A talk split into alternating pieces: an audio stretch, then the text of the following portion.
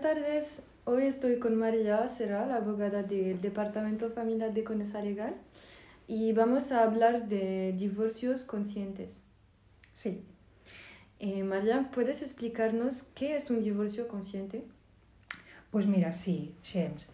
Un divorcio consciente o divorcio consciente se está refiriendo a una nueva forma de abordar las rupturas de pareja desde un enfoque constructivo. ¿Y por qué se habla de conciencia? ¿Por qué se dice consciente? Pues mira, viene del término separación consciente acuñado por una terapeuta estadounidense, Catherine Woodward Thomas, en su libro Conscience and Coupling. En realidad pienso que ella habla de separación consciente y no de divorcio consciente, porque diría que para ella, y, y bueno, yo pienso un poco lo mismo, sería predicable respecto de la terminación de todo tipo de relaciones humanas, es decir, no solo de las relaciones sentimentales, sino también respecto de relaciones, por ejemplo, profesionales, políticas o de otras clases. Y se utiliza el término consciente porque en realidad requiere de una previa toma de conciencia que permite elegir la forma de dar respuesta al final de la relación, de una manera, de una forma más sana y pacífica que facilita la construcción de nuevos acuerdos que reemplazarán a aquellos en los que se basaba la relación antes de la ruptura. ¿Y en qué se basa este divorcio consciente? Pues mira, se basa en la idea general de que un buen divorcio no romperá a la familia. Si bien toda separación siempre supone una encrucijada crítica, la ruptura puede abordarse como un cambio de estado en la relación. ¿Y en qué consiste un divorcio consciente? qué se Sí, ¿en qué consiste? Pues mira, en realidad consiste en un proceso, como te decía, de toma de conciencia previa. Y este proceso implica hacer un trabajo personal y conjunto con la otra parte, teniendo como punto de mira el no querer hacer daño, poniendo voluntad en crear acuerdos nuevos y estructuras nuevas concebidos para que todos los implicados puedan progresar y crecer a partir de ese momento. Sería justo lo contrario a lo que es un divorcio conflictivo. En realidad es un divorcio pacífico, porque las relaciones que no terminan pacíficamente en realidad no acaban, como bien sabemos. Mm. ¿Y nos puedes hablar del proceso? El proceso del divorcio consciente lo, lo, ejemplifica muy bien la terapeuta Catherine Woodward Thomas en su libro y lo estructura en cinco pasos. En realidad está inspirado en los cinco pasos de la terapeuta archiconocida Elizabeth Kubler-Ross cuando habla de las etapas del duelo que como recordaréis, ella habla de también cinco pasos, la negación, la ira, la, la negociación, la depresión y la aceptación. Pues aquí eh, Woodward Thomas estructura el proceso de divorcio consciente, de esa toma de conciencia, de ese trabajo personal y conjunto, en cinco pasos también. El primer paso, mm, según nos relata la terapeuta, es necesario encontrar la libertad emocional de uno, aprendiendo a aprovechar la energía de emociones que se sienten en esa primera fase de la ruptura, como la rabia, mm. el odio, el miedo, la desesperación, para transformar los impulsos destructivos que vienen como consecuencia de esa emoción en impulsos constructivos y tomar conciencia para procurar responder en lugar de reaccionar. Muy interesante.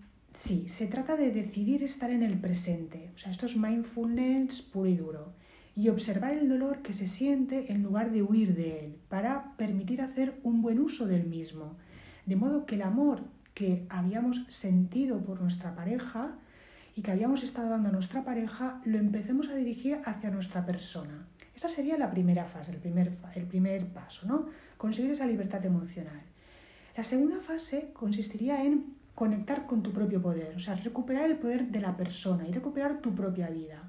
Se trata de que la persona pueda conectar con su parte adulta, sabia, fuerte, ingeniosa y que ya deje de conectar con su parte más indefensa y herida.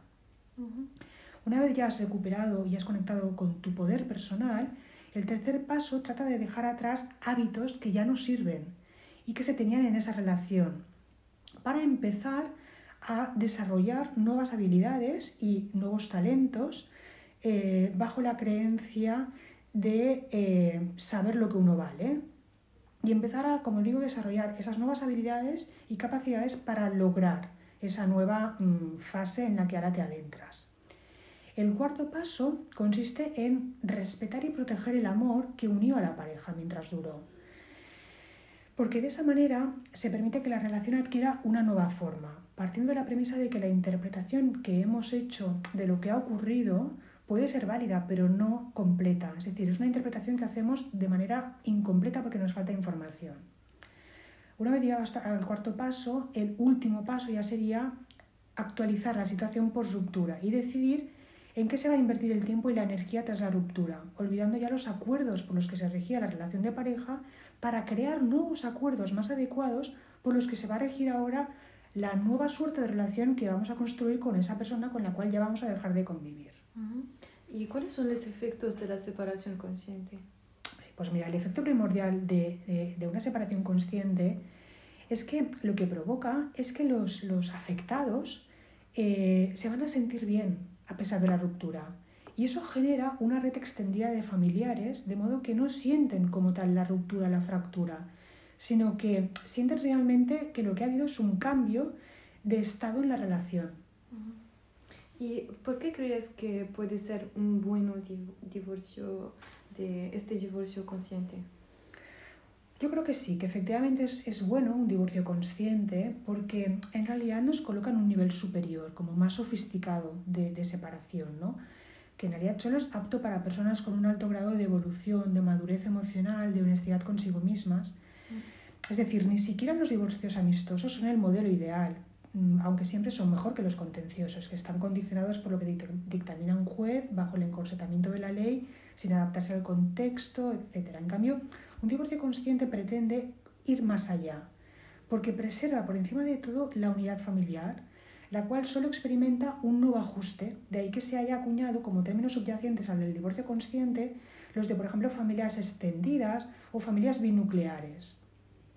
En el caso de que no hayan hijos, el divorcio consciente permite también continuar tu camino sin esa sensación de fracaso, de, que estás acumulando una mochila más del pasado, ¿no?